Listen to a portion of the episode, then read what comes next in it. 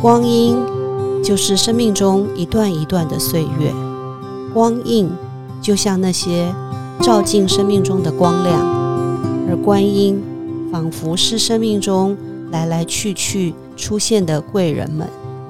欢迎大家收听光印的故事。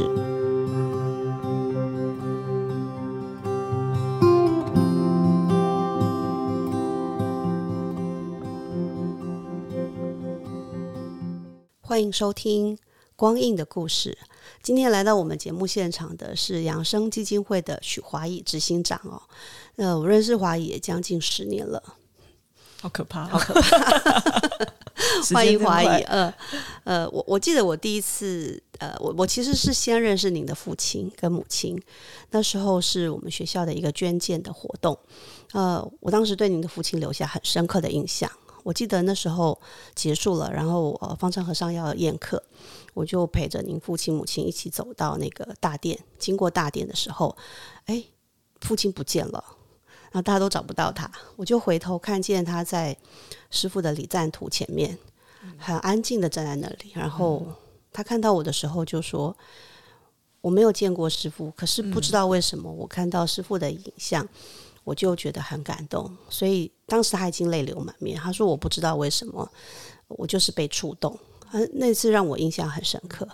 那后来就是呃，不好意思，因为提到父亲，他呃，他真的是一个非常棒的人。然后后来我在更多一点理解他的时候，觉得他非常的谦和，然后呃，就是感觉是一个虽然虽然他做了很大的事情，可是他觉得他自己什么都没有做。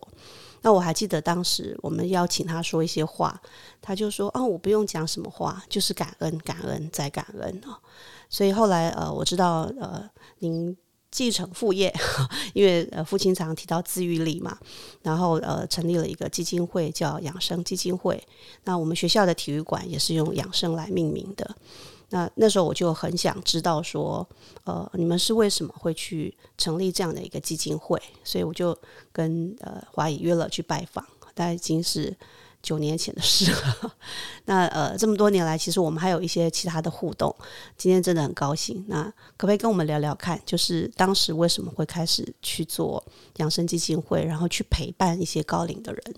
好像讲起来有一点点小小历史了啦，时间过得很快，今年刚好是呃养生基金会成立十一年吧。嗯嗯，对，那呃当当然是有一些渊源了，就是虽然爸爸以前是有一些呃所谓的事业，那也因为后来有一些原因而结束了事业，那我也跟爸爸也算是算是个很有呃父母缘的孩子。嗯嗯，对，所以跟。跟爸爸一起工作了也将近十年，对，那后来就是因为有一些因缘，我们把这个公司呃算是处理掉了，那就想要来做一点其他的事，所以 那时候就设立了这个养生基金会。那基金会设立其实。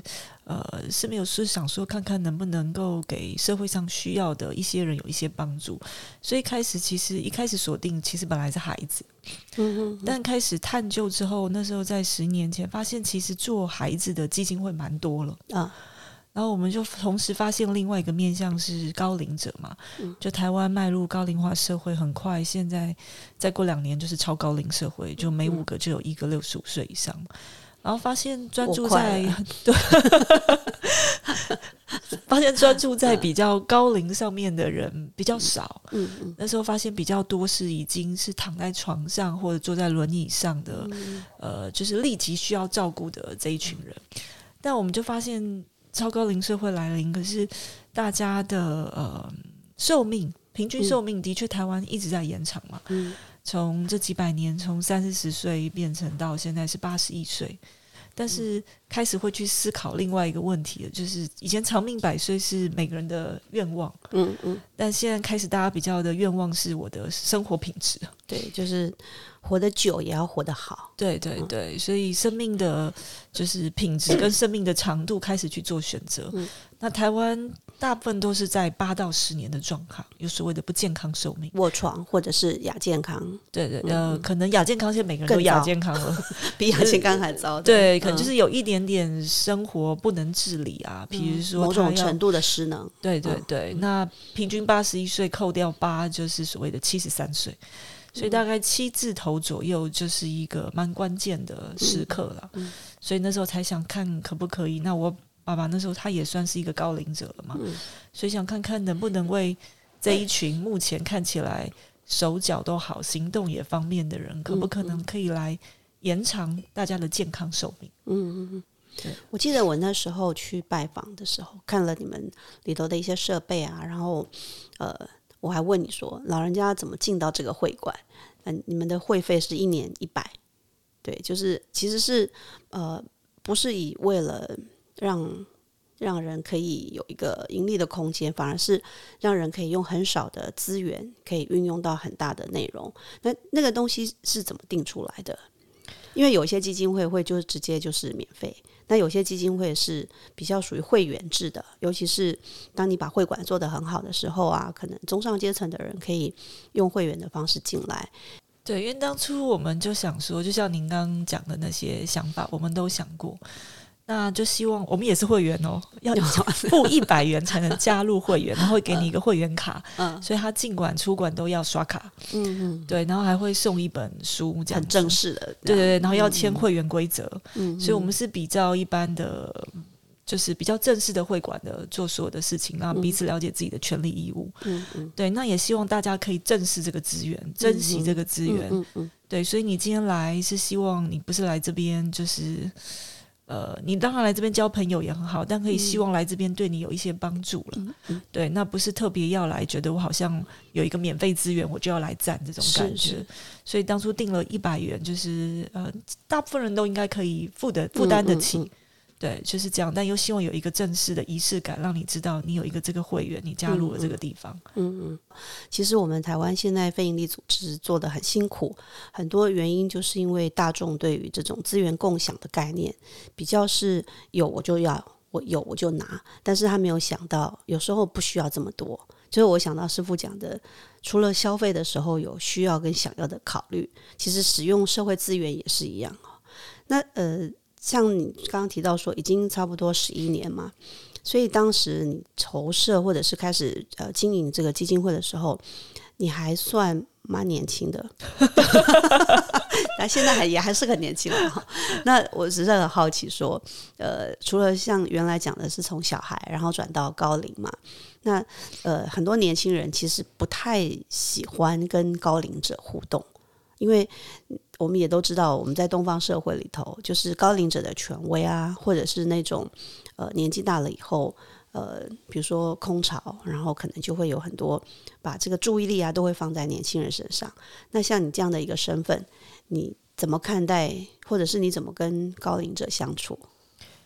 或许可能跟我从小的生长环境有关吧，因为嗯，我们的家庭教育，我觉得算是蛮平等的。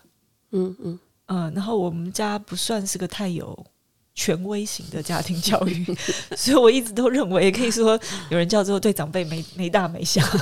对我一直认为就是平等这件事情，所以跟父母还有父母对我的相处也蛮平等的。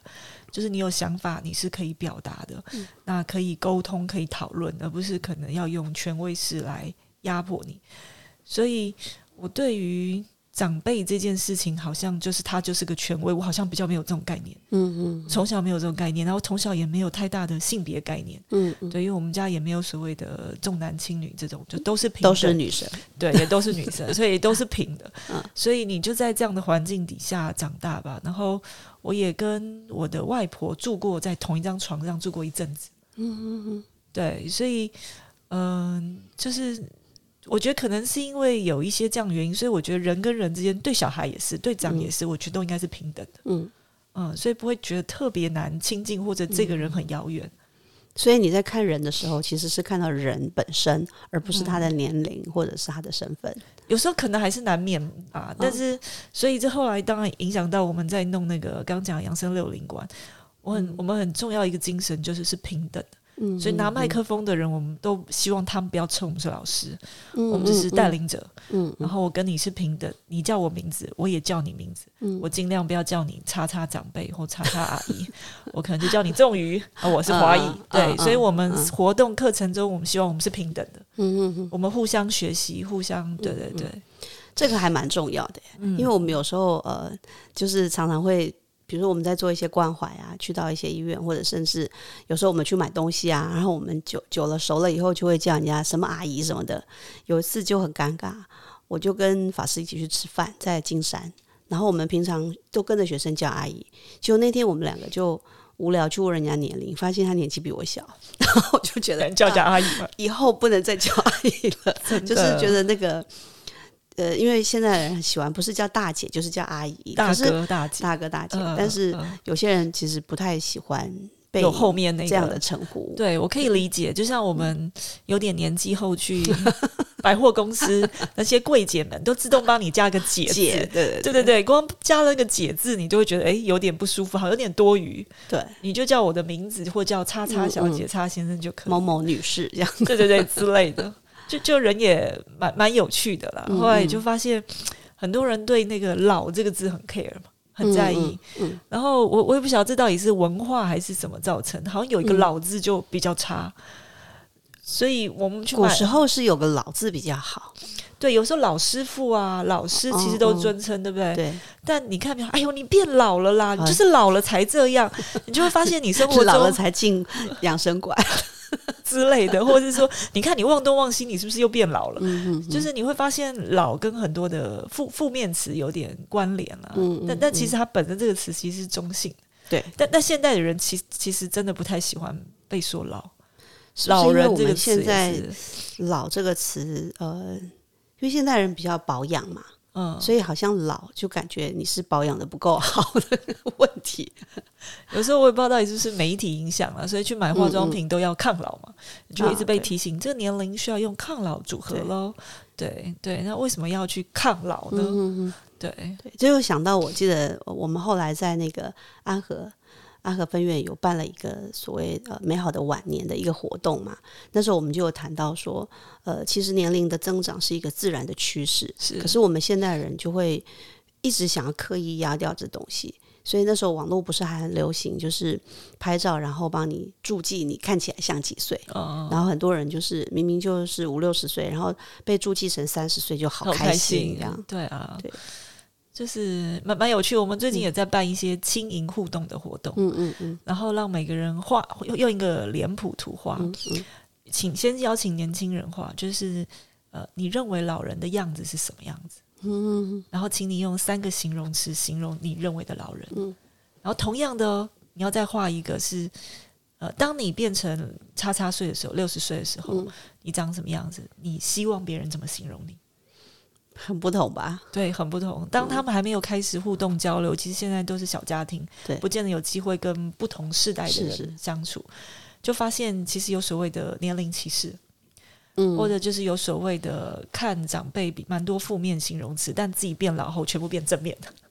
就是自我感觉良好，对对对，自他双标了，对，就就蛮有趣。但互动过后就会大翻转。我们有做了一些研究，嗯，但你就我也常常在想，说人是不是都是因为对自己歧视啊？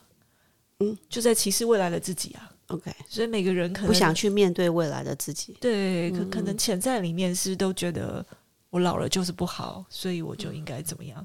对，所以有人开始在倡导那个无灵的概念嘛？嗯嗯嗯，对，心态无灵也好，外外表可能真的没有办法，但是心态无龄或者要能够可以平等跟你周围的人对待相处，其实其实还蛮不容易的。是，像我们学校啊，就是因为我们很强调终身学习，所以我们很多的学生呢，就是年龄呃差距蛮大的，就是从二三十岁一直到五六十岁都有。是，那上课最长。的讨论方式就是混龄，嗯嗯，就是跨年龄层。那也常常会碰到，就是高龄的人会呃，一不小心就会倚老卖老，想要主导，想要主导。那年轻的有时候会烦，就觉得我已经在家里面跟那么多长辈了，我到学校还要被长辈管。嗯嗯。可是他们一段时间之后就会发现，哎，呃，年纪大的人会从年轻人那里学到我的孩子平常是怎么想的。是。那年轻的人也从父呃。年长的学生呢，那里看到说，哦，原来我的父母是这样子看待事情的，所以就得到了一个一个更深入的对话跟理解，蛮好的。我其实蛮喜欢这样子的互动，对，也的的确是这个时代我觉得需要的。嗨，大家好，我是许华义，您正在收听的是《光影的故事》，和您分享一句我很喜欢的话：Tomorrow is always fresh, with no mistake in it。我刚刚也听，在我们在前面在聊的时候，听到你呃以前有过一些跟高龄者相处的经验，就是在成长的过程当中，有没有哪些就是印象比较深刻的？那天在我不知道前前阵子吧，我觉得大家应该有印象一个词叫做呃下流老人啊，嗯，日本的那个日本的嘛，对，他是形容当我变得又老又穷，然后可能经济上或是身体上或是没有人照顾，就是有点。没没有人被被人照顾那种状态，但台湾应该比较不可能了，因为台湾的家庭紧密度比较高。那就现在独居老人也很多，但以后每个人都是独居老人啊，现在都不婚不生啊，你每个人都是独居，我觉得这也没什么好讲的意义。以后城市里呃，对啊，就是一个独居老人的社会，对啊。然后我就开始回想起我以前就是有一些呃出国念书跟留学的经验嘛，嗯。我印象很深刻，那时候是第一次是在高中考大学的时候，就是跟着一个补习班奖励，你可以出国游学。那每个人都可以住在外国人的家里。那有同学你就想象美国，哈哈，可以住在一个那种呃独立哈 single house，前面有游泳池，后院的。可是我被分配到就不是，我住被分配到被分配，对我们是被分配，我被分配到一个正所谓的独居老人家里，而且我公寓那样子。对，很很很简单的一个小房子，然后很特别，是我们这一组是有两个人住，然后后来，那这个长辈他其实很少跟我们讲话，然后吃饭就是所谓的美国最流行的 TV dinner，嗯，几岁的人？那个时候，我我现在回想起来，他应该就是六七十岁吧。那时候眼中已经很老。对对对，那个他行动其实有点不便哦，他很胖，然后身体行动有点不便。然后你就拿个小桌子坐在沙发桌前，然后他用微波炉热好晚餐给你。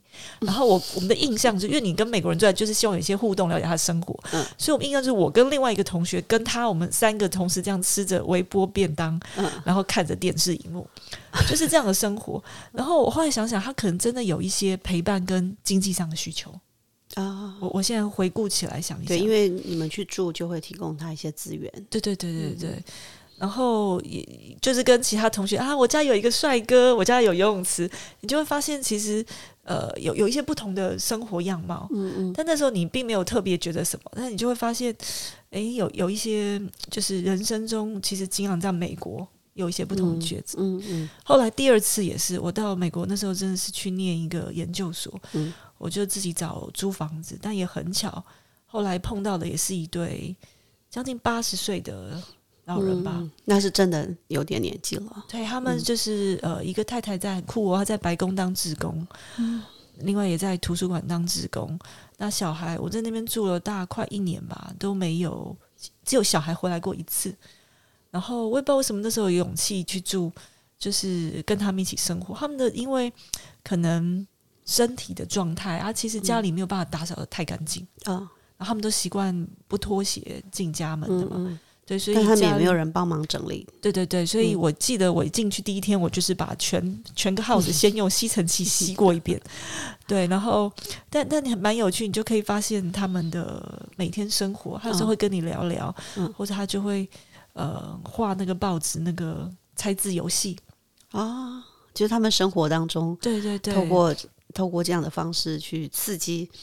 或者是他本来生活当中就喜欢做这些事，对，然后很简单，然后那个那个算是什么男性长辈，他其实是有 cancer，他有癌症啊，对，射护腺癌吧。那你可以看他就是一样，他自己很独立自主的生活，可能偶尔去，然后他也是开车啊，他要去超市，八十几开车，对他们要买菜啊，要干嘛？因为他自己的生活，另外一个太太她要去当自工啊，要去白宫当自工，她要去图书馆当自工。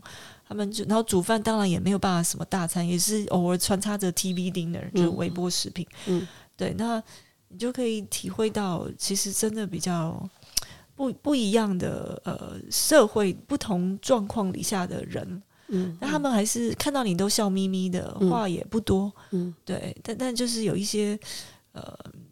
见到在那种人生，对我来说，那时候我是去念书嘛，可能充满着能量、热情，但你就可以看到不同的人生阶段的人的不同的生活方式。嗯，对，所以你是提早跨入到了高一个高龄世界里头去观察跟理解。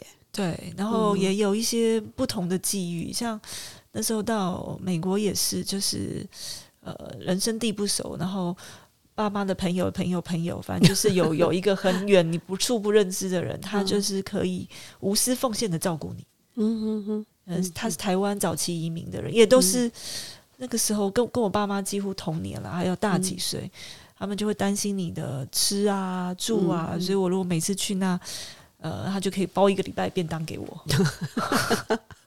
对，虽然都是可以来说他是个陌生人，嗯，但你就有，所以我的人生阶段中蛮多的所谓的呃照顾我的贵人，蛮多都是年长者的，嗯嗯嗯，所以感觉好像你你是以一种呃不是刻意的方式，但是像是在回馈你生命当中的这些不期而遇的高龄者，对，就是你会发现蛮有趣，像我那天也在跟我们内部的基金会伙伴聊我的嗯。外婆在我高中的时候跟我住过，她本来住在苗栗嘛，后来有了上来台北一段时间，跟我住在同一张床上。然后那个年代跟那个年代的想法，外婆也是胖胖，然后她的所谓的蝴蝶袖非常的 非常的澎湃，对对对，非常澎湃。然后我那时候最喜欢的事情就是玩她的蝴蝶袖，觉得非常的冰，非常的滑，非常的顺，很像豆腐，很好玩。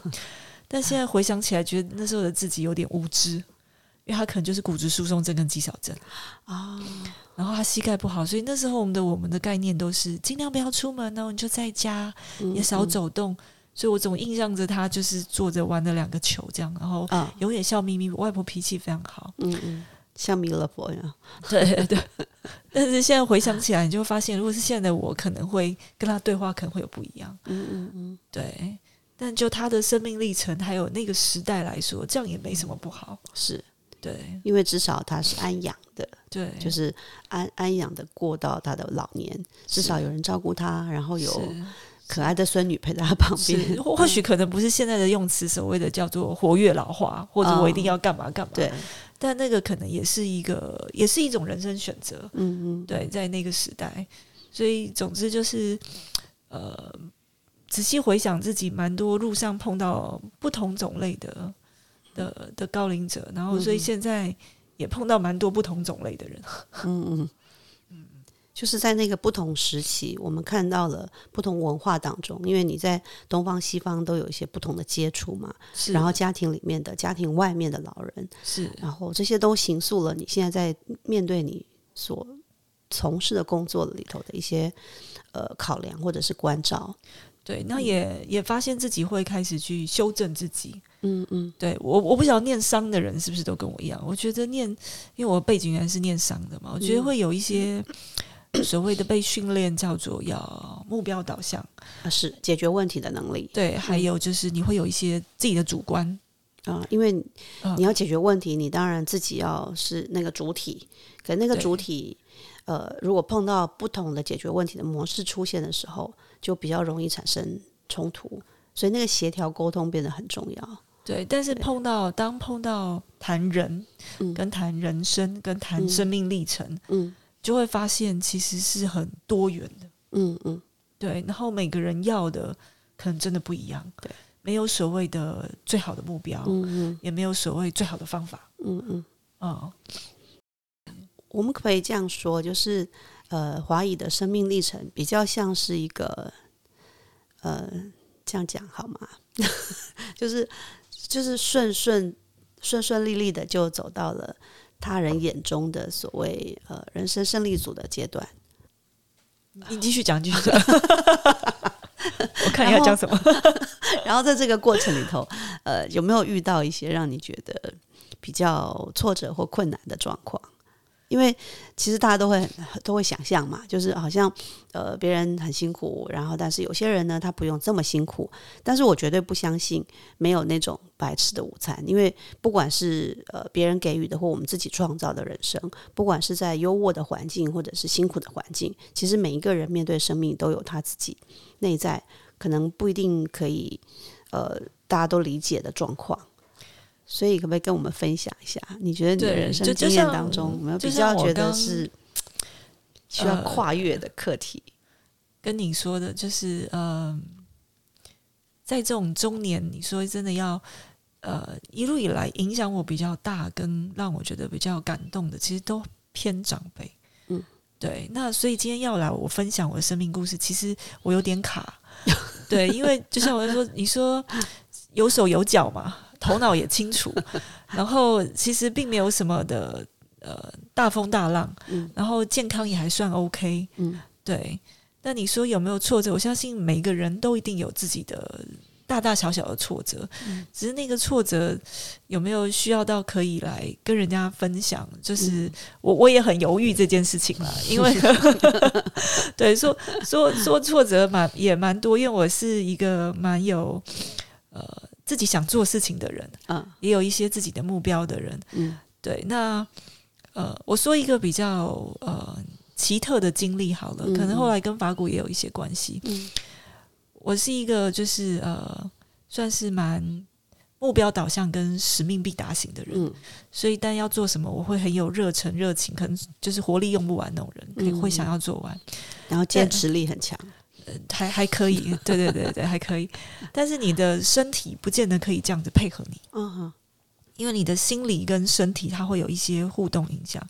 所以有一年，呃，反正就是因为自己心里总是会有一些状况嘛。然后有一年就有人建议我要去纽约看看，嗯，但纽约要去哪我也不知道，所以我就在网络上搜寻了一阵，然后我搜寻到了一个。我看起来很有趣的机构，它叫做 Omega Institute，在纽约的北边，有点偏乡的地方。然后它就是一个，它是个非营利组织，它开所谓所有的身心灵的课程。然后我就意外看到了一个课，这个词我不知道什么意思，但我觉得英文字很美。我本身很喜欢英文，这个字就叫做 Mindfulness。嗯嗯。对，那但是我我其实不太懂这意思，我之前也都没有不算有接触过，认真接触过宗教了，嗯，对，然后我就觉得很好奇，我就决定去了，我还拉了我幼稚园的女儿一起陪我去，对对对，你女儿对幼稚园的时期是就跟你去了一个身心灵机构，对，做身心灵课程，她她有 kids 的，OK，对对对，她她也蛮大胆的，就就就也愿意陪我一起去，她应该是喜欢妈妈吧。然后最让我讶异，就是因为那个课是他其实在做师资培训，他在做 my fun，就是现在台湾翻成正念的课程的师资培训。但最让我讶异的就是，呃，我在那五天的课程中，我身体发生了巨大变化，这是我完全没有期待的。对，因为我本来就是刚刚提到，我是一个很有目标想法。那你的身体，我甚至可能可以控制我什么时候来月经。可以想象吗？就是你很忙的时候，就叫不要来。他他是因为呃，如果用科学的解释方法，现在回顾一切用科学解释方法，就是你的交感神经一直处于太旺盛的状态，所以你的副交感神经没有办法启动。所以我以前从小到大学校中午休带是我最痛苦的时候，因为我睡不着，经历。但老师规定要休息，但我没办法休息，因为你知道休息前都还在动脑。对对对对，我可能一直都这样。但是在做那个在那边的一周过程中，因为它就是让你去练习所谓的冥想、身体扫描、走路、吃饭等等，然后我的交感跟副交感自动归正。嗯，一个礼拜哦，就四五天而已。身体充实回来，因为我以前是没有办法预估我何时来月经的人，嗯，所以可能四十五到六十天，我就看我那一阵子的忙碌状况、身是心理的状况、心理的状况。但去了那五天后，从此归正，回到三十三十五天，嗯嗯，有没有非常神奇？然后，然后还有一个就是便秘的问题也是，嗯嗯，对，因为当你交感神经太旺的人，其实你就是呃比较容易有便秘问题。嗯嗯。所以，比如说你今天出差或甚至出国旅游，嗯嗯，你就不容易自然而然外停掉。对对对对，就不容易没有办法符合那个中医的所谓的每天都需要五点到七点。嗯，对对对。但去了那个礼拜后，就自动归正。嗯，对。你睡眠时间也是吗？睡眠时间我都很早睡的人。OK，对，睡眠我本来就比较没有问题的人。嗯。但你就会发现，呃，心理跟生理影响蛮大的。那每个人就是，就像你刚说，我可能我不敢称自己是什么人生胜利组啦，就是也算是顺利组，对，顺利就平平安安、顺顺利利这样子。有，当然每个人人生都能都有一些挫折啦，但是比起很多人都是小挫折而已啦，没没什么。那就是你会发现，其实还是有很多事情是。呃，就是这一招还是很多事情是大小要考验的，嗯，对，所以那一次回来后，我就把这个课要带入六零馆，嗯嗯嗯，对对，那个时候台湾还没有人，没有什么人在推正念了，就就也蛮有趣的，就是。呃，很多新尝试的东西都是台湾那时候还没有什么在推的，是高龄一体也是，对对对，或是这种预防失智失能，那时候也是很多人都觉得我们很奇怪，你干嘛去帮助有手有脚的人，口袋可能还有钱的人，你为什么要帮助他？嗯，对。后来我们知道那个叫做健康促进，对。高龄者的健康促进，对，预把他的健康做好，呃，他的卧床时间或者是是。使用更多社会资源去照顾一个长期。是。失失失能的状态是更重要，是对。那呃，对，所以你刚刚问我有没有什么考验可以，我我只能跟大家分享的，就是我觉得呃，身心灵健康不太容易。对，那因为你有很多的身体的平衡、心理的平衡，就像刚刚顾老师也有跟我们分享你自己的 状况，就是有时候我们都太忙于外在事情，其实要回到自己，其实其实不是这么容易，是。对，而且要发现一个好方法，可以练习不容易。所以后来国旭法师也因为一些机缘，让我去上了那个法鼓的那个禅山禅师，我就是一个什么超级超对对自我超越营，对对对对对也。也让我记得你那时候出来很兴奋了，找我说：“哎，我们可以来做点什么？” 那是我第一次第一次体验，真正比较算是有做宗教的体验吧。嗯嗯嗯，对对对，那那个东西跟正念基本上是一样的。嗯嗯，对，在方法上，在方法源头上，对方法跟源头上是一样，但那些方法其实很受用。嗯，对，那些方法其实很受用，你的日常很多都可以用，所以。后来我觉得对蛮多长者有很大的帮助，最大帮助长者是睡眠。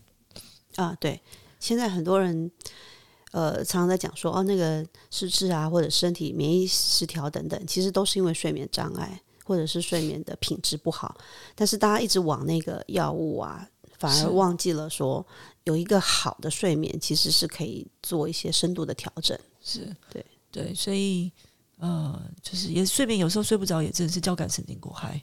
嗯嗯，对，那那个睡觉前的一些冥想静坐，其其实都可以帮助放松一些副交感。嗯嗯，对，对高龄者来说，带他们做这样的事情，他们会不会有一些因为陌生而排斥，或者是会觉得说，哦，我我不是佛教徒，或我不是某一种宗教的教徒，我也做这个事情吗？因为我们那个就是六零馆是没有任何宗教色彩，是，所以我们在讲述的时候也不会有任何的宗教色彩。我们甚至也没有跟他们讲正念这个词，因为发现正念这个词在台湾其实被误解了。对，因为我觉得中文翻译的问题，对，真的是对很多长辈都是正向念头，可是一直叫人家正向念头，其实是一件很累的事。是，而且有时候。有时候变成自我催眠，反而没有去正视真正的问题。所以我们不用这个词，我们都叫安心减压。OK，确实，对对对，我们就是来上安心减压课。那有一些方法教他们怎么安心减压，然后好好睡。对，嗯哼，我们这样会不会绕来绕去，一直岔题？不会啊，不会，因为我觉得，呃，有有时候我在那个访谈的时候，就会发现有一些来宾。呃，你你问他一些生活上的事情，他最后都转到他的工作。哦，那我有个感觉就是，呃，像这样的特质的人，他大概这一生已经把自己奉献到他想从事的事情上，是，所以他所关注的事情都在这些事情。嗯，那呃，自己个人的状态，就像你刚刚提到说啊，其实也总会有挫折，但很容易过去。这个跟第一个跟人格特质有关，有些人就是比较容易消化问题，他就是可以自己处理掉。有些人就是因为他有更在意的事情，所以这件事情对他来讲就是小事。嗯，对，所以我觉得，呃，有这样特质的人。就是很自然而然就会走回到他自己所关切的课题上面。嗯，对。那呃，今天真的很开心。我们呃还有一些问题。那我们前半段呢，就先呃以这个所谓高龄关怀、健康促进 还有自愈力的角度，当然谈到了其实是您个人生命的经验，就是你有经历过那样的一个身心灵的调整，所以就像刚刚提到的，你全新的在意都是在。为这个高龄者或者是你身边的人带来更多的健康的调整，包括你自己的经验也转换成这个面向。那呃，我们呃下一次的节目呢，会再针对其他的课题再跟您做一些讨论。那我们今天就先进行到这里，谢谢华谊，谢谢谢谢大家。